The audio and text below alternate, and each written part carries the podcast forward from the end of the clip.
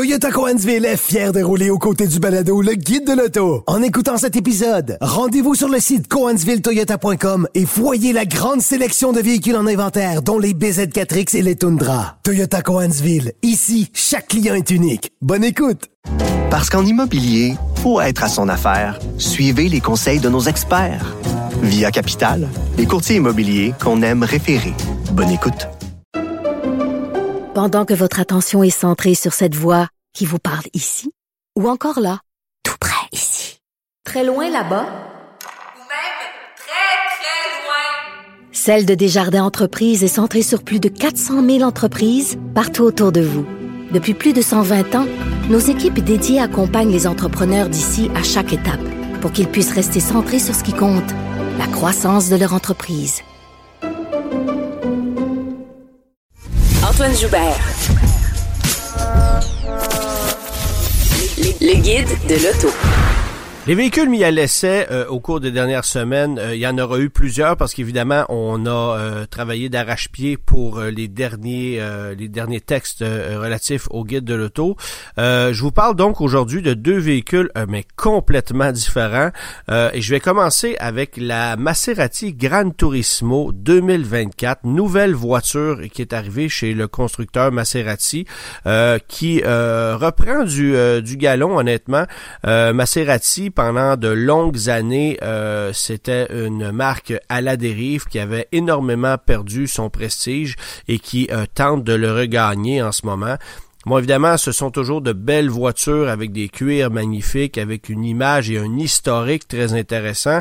Mais les dernières Maserati, on peut penser à la Ghibli, à la Gran Turismo, même au Levante.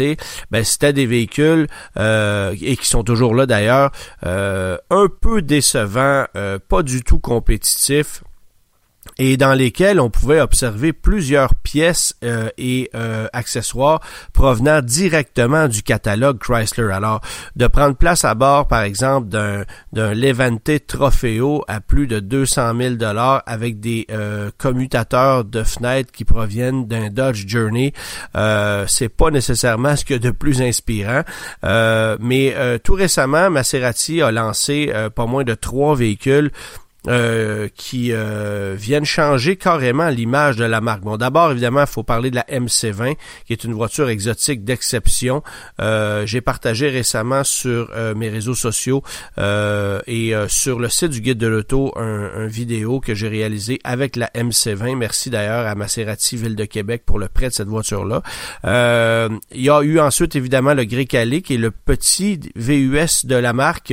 on compte beaucoup sur ce produit produit-là pour faire connaître la marque énormément, euh, pour que les ventes soient multipliées. Euh, ce véhicule-là a littéralement le rôle du Porsche Macan du côté de chez Porsche. Euh, alors, le, le, le Calais, bon, un véhicule qui est très joli, qui a une conduite assez inspirante, mais qui n'est quand même pas donné. Alors, euh, faudra tarder un peu pour voir quelle est la réponse réelle de la clientèle. Et la dernière arrivée, c'est la Grande Turismo.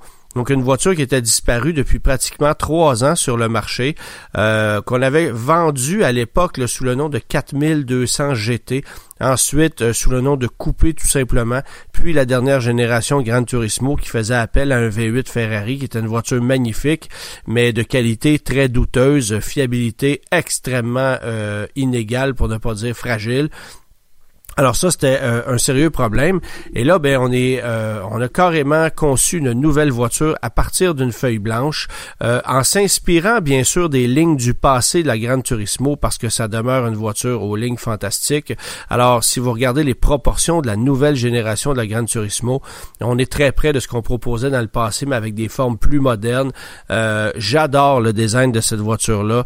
c'est une authentique GT. Donc, ce que ça veut dire, c'est que ce n'est pas une sportive pure et dans laquelle vous allez vous vous euh, vous casser le dos. Euh, il y a de plus en plus de voitures sport d'exception qui sont vendues à des prix affriolants. Euh, mais rares sont les nouvelles voitures sportives de grand luxe qui sont lancées sur le marché. on pousse plutôt la chose à l'extrême. la preuve, c'est que Maserati est revenu avec une voiture exotique. évidemment, les voitures exotiques se multiplient notamment du côté de chez McLaren de chez Ferrari mais les voitures grand tourisme, on en voit de moins en moins sur le marché. on peut en compter quelques-unes, évidemment, peut-être du côté de chez Aston Martin, BMW avec sa série 8, entre autres, Mercedes avec la SL, et encore, c'est rendu une voiture nettement plus sportive que c'était dans le passé. Mais Maserati, de son côté, a vraiment choisi d'en faire une vraie voiture GT, donc une voiture qui va allier à la fois euh, le confort d'une voiture de luxe et les performances d'une authentique voiture sport euh, et je pense que cette voiture-là fait un super compromis entre les deux. Alors non, ce n'est pas aussi incisif qu'une Porsche 911, jamais. Ce n'est pas non plus une voiture aussi solide qu'une Porsche 911, pas à ce niveau-là. On sent que le châssis est très efficace, qu'on a une suspension pneumatique qui est franchement bien conçue, euh, mais ça demeure une voiture nettement plus confortable, plus massive, avec un empattement beaucoup plus long aussi. Euh, et, et une des particularités évidemment de la nouvelle Gran Turismo c'est sa mécanique. Alors, on appelle ça le Netuno Engine.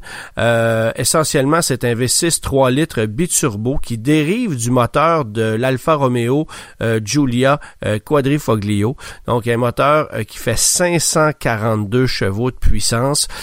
évidemment, dans cette version Trofeo que j'ai pu mettre à l'essai, si vous optez pour le modèle Modena, ça sera 483 chevaux, mais rendu là, la différence de puissance, je veux pas dire que c'est symbolique, là, mais c'est ça demeure deux voitures très très très rapides. Euh, on parle d'un 0 100 en 3,9 pour la Modena, 3,5 pour la, la version euh, Trofeo. Alors, il y en a une qui a un petit peu plus de piquant que l'autre, évidemment, euh, mais les deux voitures sont très performantes. Alors, V6 3 litres biturbo, euh, ce qui est particulier, c'est que c'est un moteur euh, à, chambre de pré-combustion avec double allumage.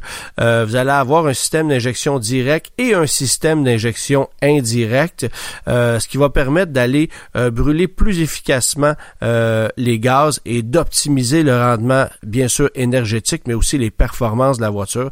Alors c'est une mécanique qui pousse énormément, qui est extrêmement rapide. Euh, elle ne s'essouffle jamais. Son défaut, c'est que sa sonorité est très décevante. On se souvient que le précédent moteur qu'on avait dans la Grande Turismo, c'était un V8 Ferrari. Alors évidemment que ça sonnait énormément, mais dans le cas de ce moteur-là, ben euh, la sonorité euh, non seulement euh, n'est pas exotique, mais est même décevante. Vous démarrez le véhicule et vous n'avez aucunement l'impression d'être dans une voiture ne serait-ce qu'un peu exotique ou hors norme.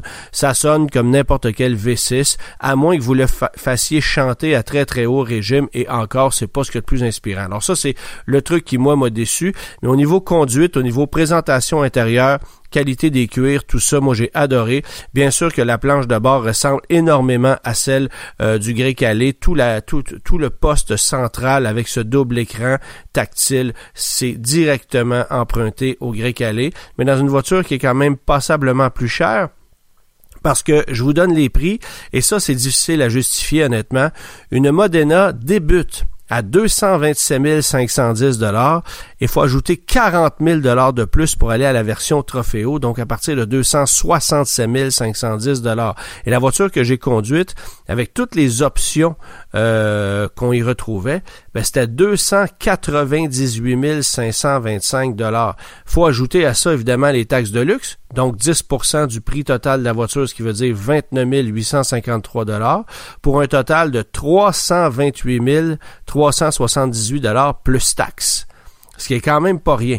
Alors, si vous décidez de financer ce taux-là, euh, cette voiture-là, pardon, à un taux de 8,99% qui est un taux standard, ben c'est 6 800 dollars par mois qu'elle coûterait. Donc, c'est un prix carrément indécent pour une voiture qui a vu sa facture grimper de 100 000 dollars sans que sa vocation ne soit euh, complètement changée.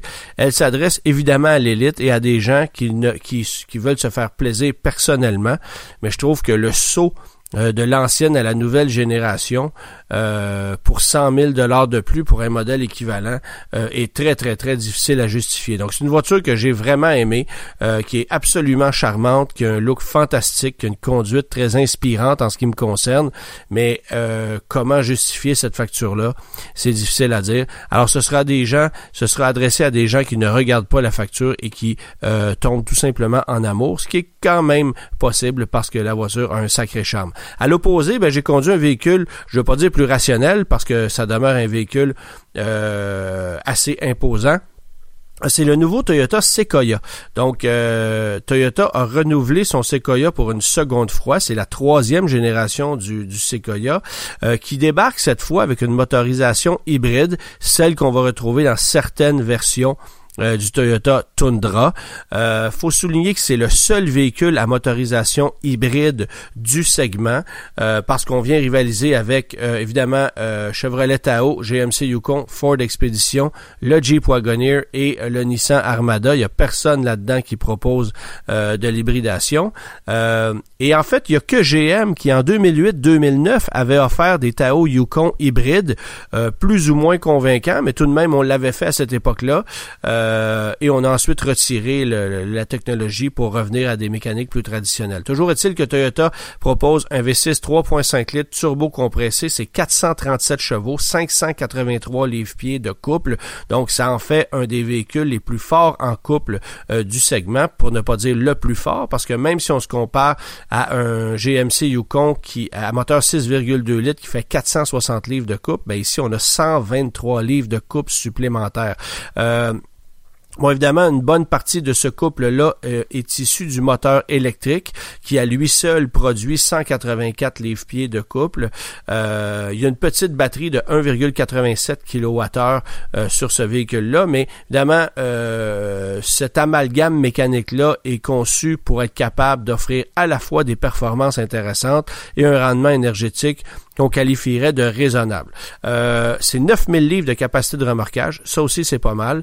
Euh, et euh, la consommation moyenne, elle est annoncée à 11,7 litres au 100. J'ai fini ma course euh, à 11,4 personnellement et j'ai remorqué avec le véhicule une charge de 4000 livres sur à peu près 250 km et à ce moment-là j'étais à 13,8 13,9 litres au 100. Alors c'est c'est vraiment une mécanique qui est raisonnable en matière de consommation de carburant mais qui est pas particulièrement impressionnante. On se serait peut-être attendu à mieux à ce niveau-là. Faut dire que le Sequoia n'est pas un véhicule très aérodynamique. Je ne pense pas qu'on se soit soucié de cet élément-là en le concevant. D'ailleurs, euh, si vous regardez le design de ce véhicule-là, on s'inspire directement du, euh, Tundra. C'est, pas un secret. Euh, on partage le même châssis, la même planche de bord plusieurs des mêmes éléments, un peu comme GM va faire entre un Yukon et un, euh, et un Sierra, par exemple. Alors, c'est un peu le même principe ici, mais ça demeure un véhicule qui est nettement plus compétitif que par le passé. Euh, suspension indépendante aux quatre roues, qui peut être pneumatique dans le cas des versions les plus luxueuses. Faut dire que le modèle que moi j'ai conduit, c'est le modèle d'entrée de gamme qu'on appelle TRD Off-Road, euh, qui avait pas une finition particulièrement impressionnante, qui avait ce petit écran de 8 pouces au centre, alors que dès qu'on monte en gamme, on a un gros écran de 14 pouces. Pas nécessairement plus efficace parce qu'on n'a pas plus de fonctions, c'est juste plus gros, mais euh, visuellement, c'est évidemment plus moderne. Et Toyota ben, propose 5 euh, niveaux de finition, en fait même 6 niveaux de finition euh, si vous prenez certains groupes d'options. Et, et, un des plus convoités, je pense, ça sera la version Limited, qui est la deuxième en gamme, qui euh, me semble être la valeur la plus intéressante par rapport au prix demandé. Il y a aussi la version TRD Pro qui est conçue pour la conduite en route avec une suspension Fox, avec des plaques de soubassement, le gros porte-bagages de toit, un look pas mal plus agressif. Alors ça aussi, ça risque d'être populaire. Et il y a la version Capstone. ça, c'est le modèle le plus luxueux avec des bois véritable avec du cuir semi-aniline à l'intérieur. Bref, on joue la totale. Euh, c'est très beau, mais on n'est peut-être pas encore au niveau d'un Wagoneer série 3 ou d'un Yukon Denali, par exemple. Il y a quand même euh, un petit retrait à faire euh, du côté de chez Toyota par rapport aux euh, produits les plus luxueux qu'on va offrir chez les Américains. Quoique côté facture, Toyota n'est pas parmi les plus chers. Ça aussi, il faut le dire. Ça commence à... Et là, évidemment, je parle transport, préparation, tous les frais inclus. C'est L'échelle de prix varie de 79 à 95 000 Évidemment, 95 000 étant pour la version Capstone la plus luxueuse. Et le modèle que j'ai conduit est à 79 000 modèle d'entrée de gamme. La version Limited, qui, elle, va être livrée, par exemple, avec l'écran de 14 pouces, le toit panoramique, les sièges ventilés, chargeurs par induction, quelques accessoires comme ça, c'est 81 500 Alors, je pense que c'est une valeur intéressante. Évidemment que c'est pas un véhicule offert à toutes les bourses, mais si on le compare à un GMC Yukon, à ce prix-là, chez GMC, euh, vous avez un véhicule relativement de base. Euh, évidemment, avec un, v, avec un V8 de 5,3 litres qui n'offre pas le même niveau de performance et qui va consommer davantage. Donc, Toyota euh, s'est mis à la carte euh, avec le nouveau Sequoia. C'est un véhicule passablement convaincant. Mais évidemment, euh, on n'a qu'une motorisation hybride à offrir ici. Il n'y a pas de moteur V6 traditionnel, euh, comme on va retrouver par exemple sous le capot du Ford Expedition qui propose un, un moteur EcoBoost. Euh, Jeep aussi qui va proposer un 6 cylindres en ligne de 3 litres euh, turbo compressé mais sans hybridation. Bref, c'est une stratégie qui est un peu différente. Euh, alors, euh, et si je vous donne en mille quelques mensualités, ben, euh, pour le véhicule que j'ai conduit, on parle sur un terme de 6 ans de 1566 dollars par mois, euh, toutes taxes incluses. Évidemment que les taux sont très élevés chez Toyota, 7,39% location à 8,09% 1453 dollars par mois taxine pour un terme de 4 ans, 20 000 km par année. Donc, euh, deux véhicules complètement différents que j'ai euh, mis à l'essai récemment, euh, que j'ai bien aimé dans les deux cas. J'ai hâte de voir comment Toyota va se débrouiller avec ce Sequoia-là. C'est sûr qu'on va aller chercher des parts de marché par rapport à l'ancien modèle, ça c'est évident. Et on relègue aux oubliettes, évidemment, le Nissan Armada qui est rendu et de loin le véhicule le plus archaïque du segment.